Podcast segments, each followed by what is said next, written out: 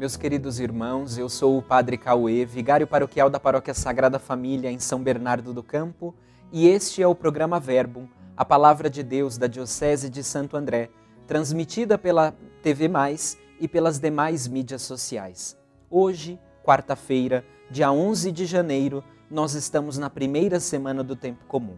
E o evangelho que hoje vamos ouvir é tirado do capítulo 1 de Marcos, de 29 a 39. Naquele tempo, Jesus saiu da sinagoga e foi com Tiago e João para a casa de Simão e André. A sogra de Simão estava de cama com febre e eles logo contaram a Jesus.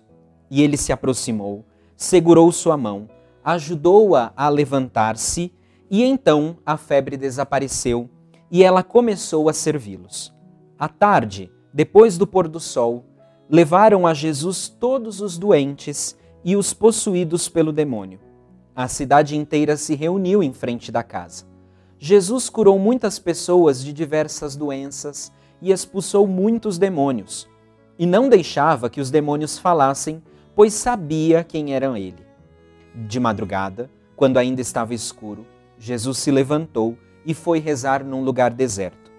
Simão e seus companheiros foram à procura de Jesus. Quando o encontraram, disseram: Todos estão te procurando. Jesus respondeu: Vamos a outros lugares, às aldeias da redondeza. Devo pregar também ali, pois foi para isso que eu vim. E andava por toda a Galileia, pregando em suas sinagogas e expulsando os demônios. Palavra da salvação, glória a vós, Senhor.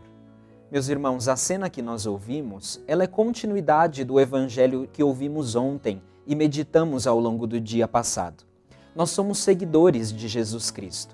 E esta é a proposta desse início do tempo litúrgico: poder mostrar para nós que devemos viver com os mesmos propósitos de Jesus.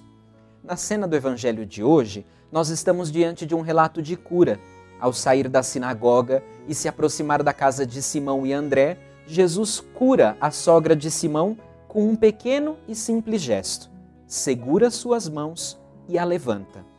Meus irmãos, às vezes nós esperamos de Deus sinais grandiosos, cada vez mais miraculosos, mas deixamos de perceber que a ação do Senhor se dá no simples gesto de nos tomar pelas mãos e não deixar que fiquemos caídos pelo caminho. Por sua vez, a sogra de Simão, quando é curada por Jesus, ela é levantada pelo Senhor, ela começa a servir. Esse é o verdadeiro sinal de que a nossa experiência com Jesus é verdadeira. Nossa gratidão se expressa no serviço aos demais.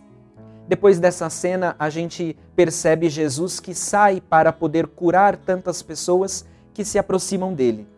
Jesus é incansável no seu trabalho e nós podemos aprender dele.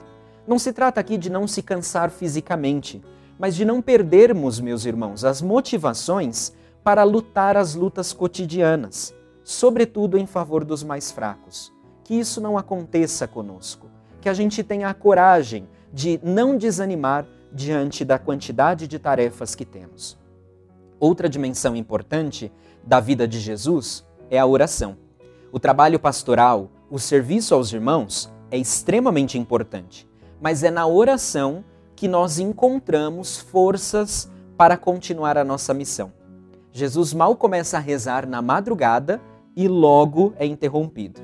Ele poderia se revoltar e dizer que era o seu momento de ficar a sós com Deus, mas ele levanta e vai anunciar a boa nova do Evangelho. Nossa oração, meus irmãos, não pode ser um pretexto para a gente se afastar do serviço dos irmãos. Ao contrário, deve nos impulsionar para o serviço do Reino. Por isso, ao longo deste dia, eu gostaria que você rezasse comigo, pedindo ao Senhor para que renove no nosso coração o ardor missionário. E assim, impulsionados pelo mesmo Espírito de Jesus, a gente consiga não desanimar e estar sempre a serviço. Peçamos isso ao Senhor, peçamos Sua graça, Sua bênção e Sua paz. O Senhor esteja convosco, Ele está no meio de nós. Abençoe-vos o Deus Todo-Poderoso, Pai, Filho e Espírito Santo. Amém.